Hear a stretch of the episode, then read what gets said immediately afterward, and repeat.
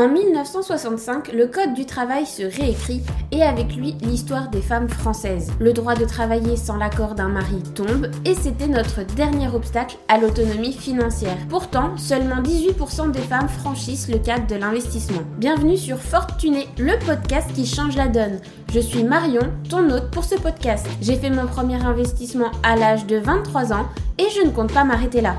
Et toi, es-tu prête à rejoindre le mouvement? Bonjour à toi, cher fortuné. J'espère que tu vas bien.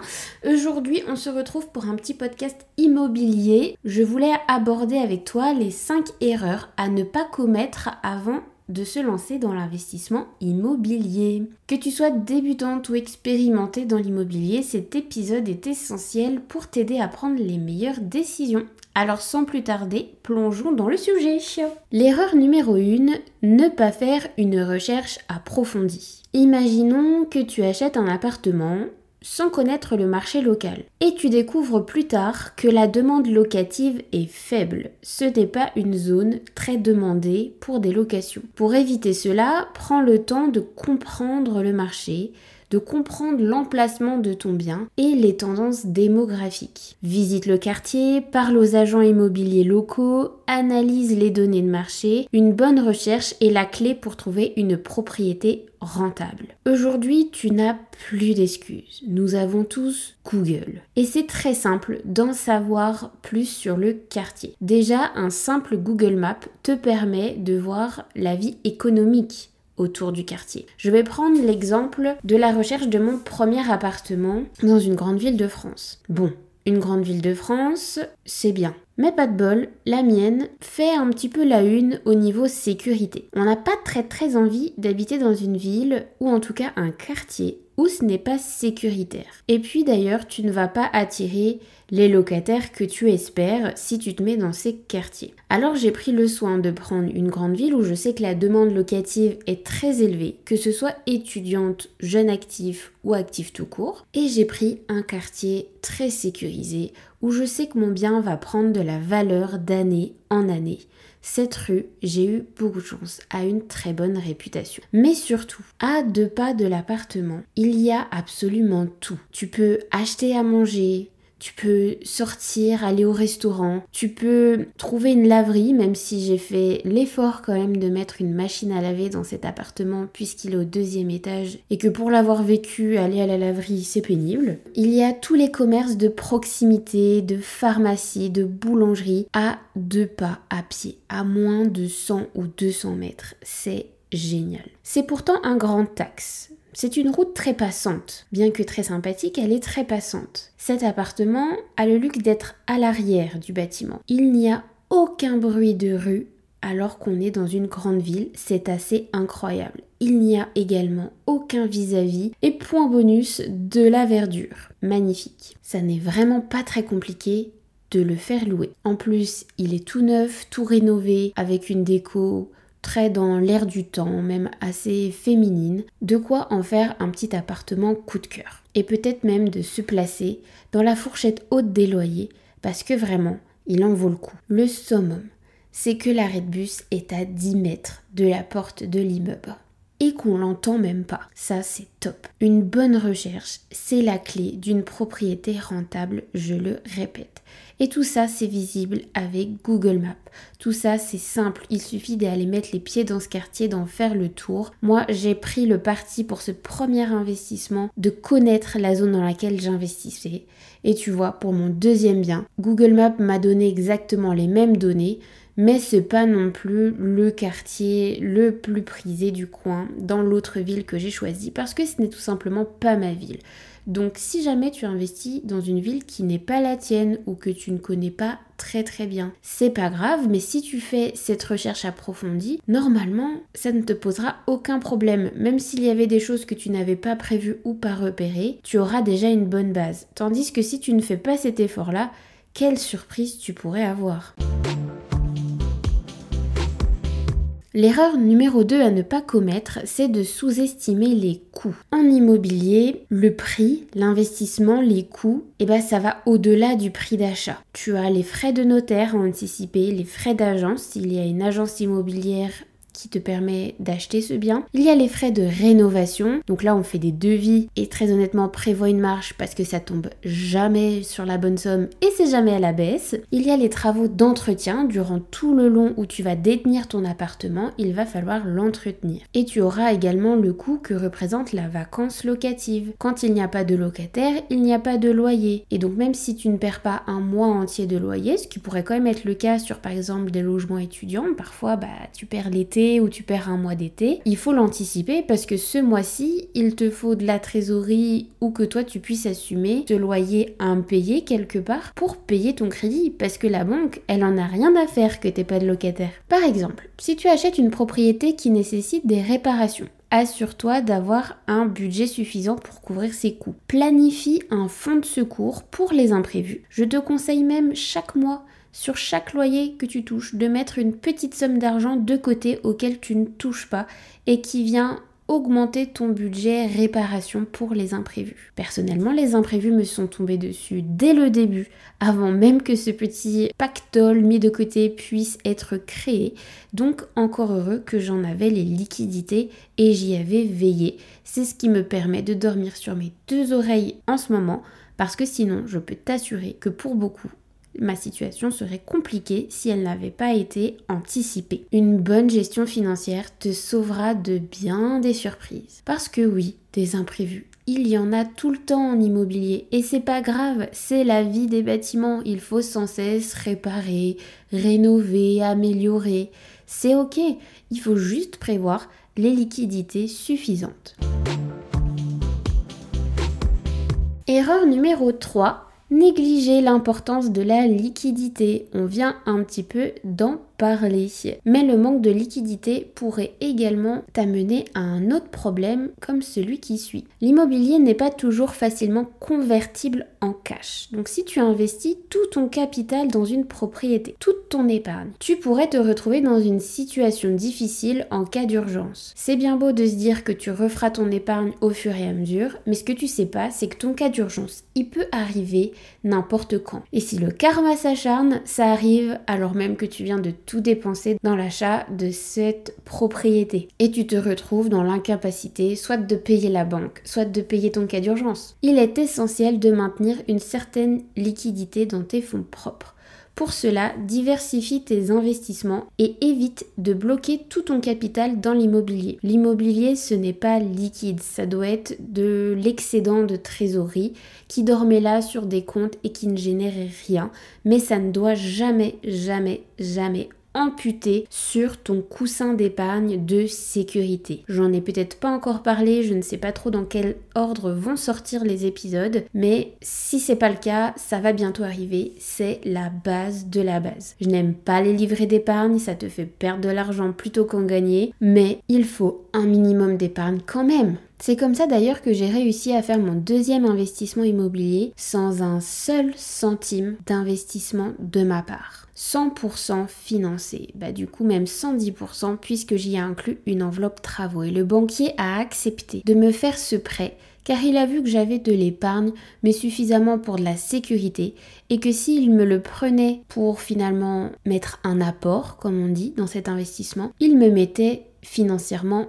en danger, puisque en cas de coup d'urgence, peut-être que je n'étais pas en mesure de payer la banque et le crédit. Et ça, la banque, elle l'aime pas trop. Donc elle préfère me financer à 110% et savoir que j'ai une bonne réserve en cas d'imprévu et que du coup, finalement, je vais rembourser son prêt, quoi qu'il arrive. Et c'est ce qui est arrivé. J'ai des gros déboires de travaux à faire dans mon appartement, mais puisque j'ai gardé mes liquidités, ça n'est pas un problème. Je dors sur mes deux oreilles et mes crédits sont remboursés. Et une fois que ça sera réglé, tout roulera. Mais voilà, c'est quelque chose qui s'anticipe. Et un banquier intelligent le comprendra. Si tu n'as ni épargne ni apport, là par contre ça va coincer. On va peut-être d'abord se concentrer sur d'autres investissements. La quatrième erreur à ne pas commettre, c'est d'ignorer les aspects légaux et fiscaux. Chaque investissement immobilier est soumis à des lois et des réglementations. Par exemple, ne pas connaître les règles de copropriété ou les lois sur la location de ta ville peut te coûter cher. Puisque les lois, il peut y en avoir différentes selon les villes, selon les pays si jamais tu investis en France ou dans d'autres pays, et chaque règlement de copropriété peut être différent. Ce sont des choses que tu dois avoir checkées avant de signer ton achat. De même, il est crucial de comprendre les implications fiscales de ton investissement. J'ai déjà eu un membre de ma famille qui a été surpris de voir que ses revenus de Airbnb étaient imposés au niveau fiscal sur son revenu. Bah oui, forcément que l'État va se servir. Mais si tu as mal fait tes calculs, que Airbnb te prend un pourcentage, que tu es imposé dessus, que tu as eu des frais de gestion euh, parce qu'il a fallu faire intervenir une femme de ménage, des réparations. Mais en fait, peut-être que tu te retrouves à payer de l'impôt sur de l'argent que tu n'as même pas touché. Donc c'est pour ça que, et j'en reparlerai tout le temps, mais fais-toi un bon budget, n'aie pas peur de voir les coûts à la hausse pour être sûr que même si ils sont un peu plus élevés que prévu, ça passe dans ton investissement, tu gagnes un peu moins, mais tu n'es pas dans la panade. Ça, c'est un bon investissement. Si tu n'arrives pas à le faire tout seul, n'hésite pas à consulter un expert si nécessaire pour rester conforme et informé. Moi, je t'invite formellement à continuer d'écouter Fortuné, à me poser toutes tes questions et bien évidemment à te former sur le sujet. L'erreur numéro 5 à ne pas commettre, c'est de ne pas planifier à long terme. Et ça, je peux t'en parler parce que ça a été mon erreur. Enfin, mon erreur.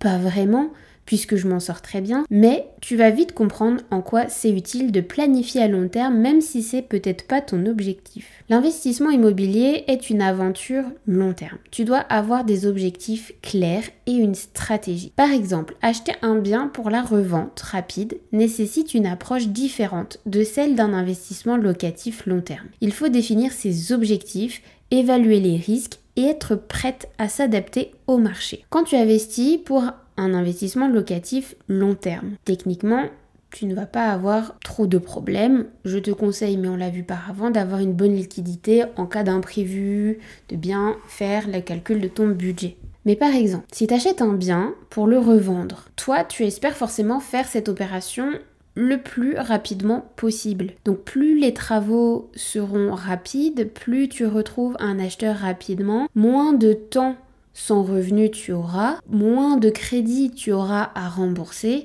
plus vite l'affaire est pliée.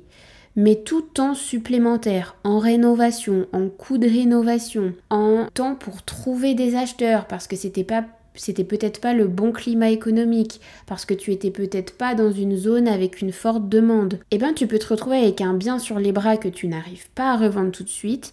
Il faut soit de la liquidité, soit pouvoir avoir un plan B de mise en location le temps de, histoire de faire rentrer un peu d'argent.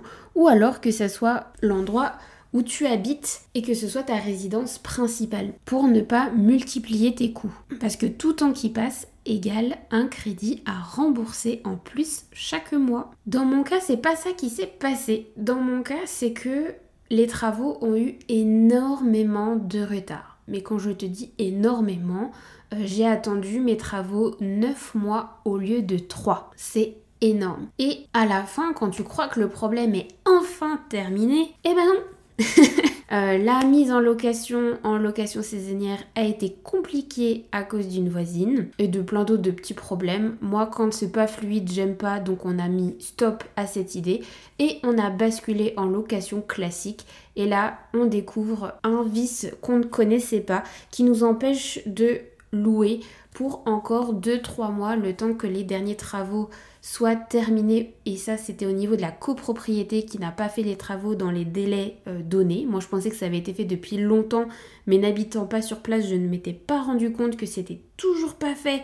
Alors que moi, ça faisait un an que j'étais dans le processus d'achat, donc en fait, il devait y avoir 10 fois le temps de les faire faire. Et donc, je me retrouve encore avec 2-3 mois de vacances locatives. Ce qui veut dire que malgré un différé demandé à la banque de 6 mois, où je n'ai payé qu'une toute petite mensualité correspondant à des intérêts, que je devais donc payer déjà de ma poche, donc il faut pouvoir le sortir. Je me suis très vite retrouvée à devoir payer mon crédit en entier, mensualité pleine alors qu'aucun loyer ne rentrait. Et ce, bah finalement, vu ce qui a l'air de s'annoncer, pour 5 à 6 mois supplémentaires par rapport au différé. Eh bien ça va que je le peux, que euh, j'avais quand même pris des sécurités qu'en termes de liquidité, quoi qu'il arrive, mon salaire est au vu de mes dépenses mensuelles qui sont pas très élevées, quoi qu'il arrive, je peux payer la banque même s'il faut que je me serre la ceinture. Mais imagine, tu n'avais pas prévu ça. Tu n'aurais pas pu payer la banque et ça aurait pu être catastrophique pour toi. Dans ce cas-là, tu es un peu forcé de vendre et de vendre rapidement.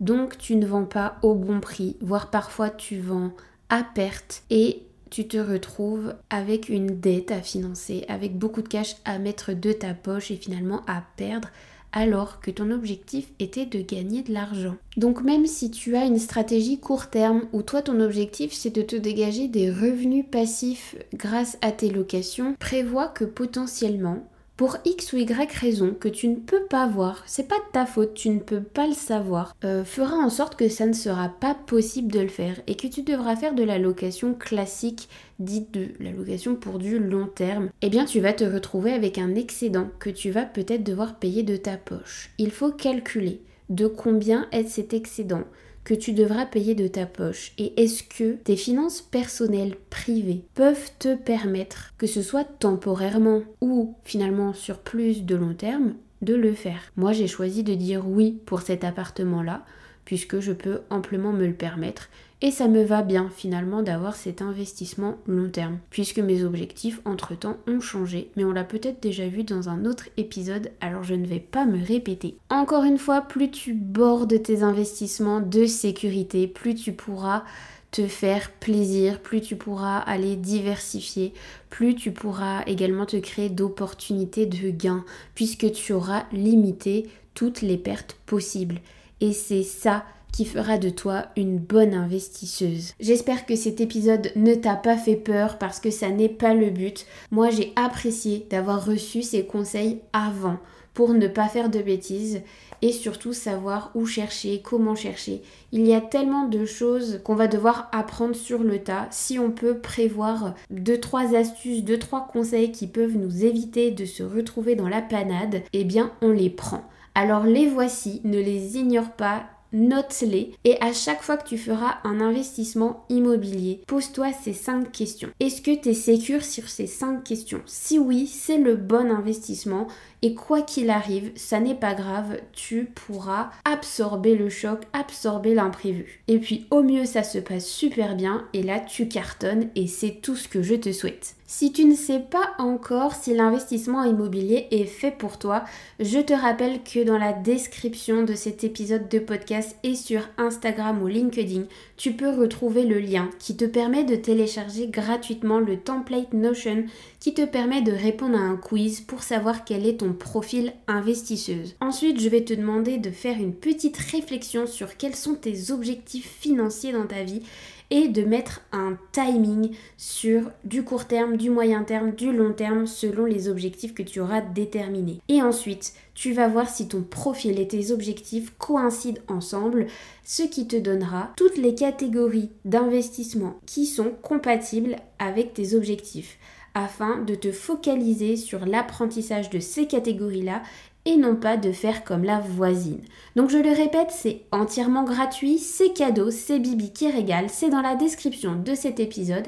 Si tu ne l'as toujours pas téléchargé, mais qu'est-ce que tu fabriques? J'espère que si tu ne l'as toujours pas téléchargé, c'est parce que c'est la première fois que tu écoutes Fortuné et dans ce cas-là, bienvenue à toi, ravi de t'avoir parmi nous.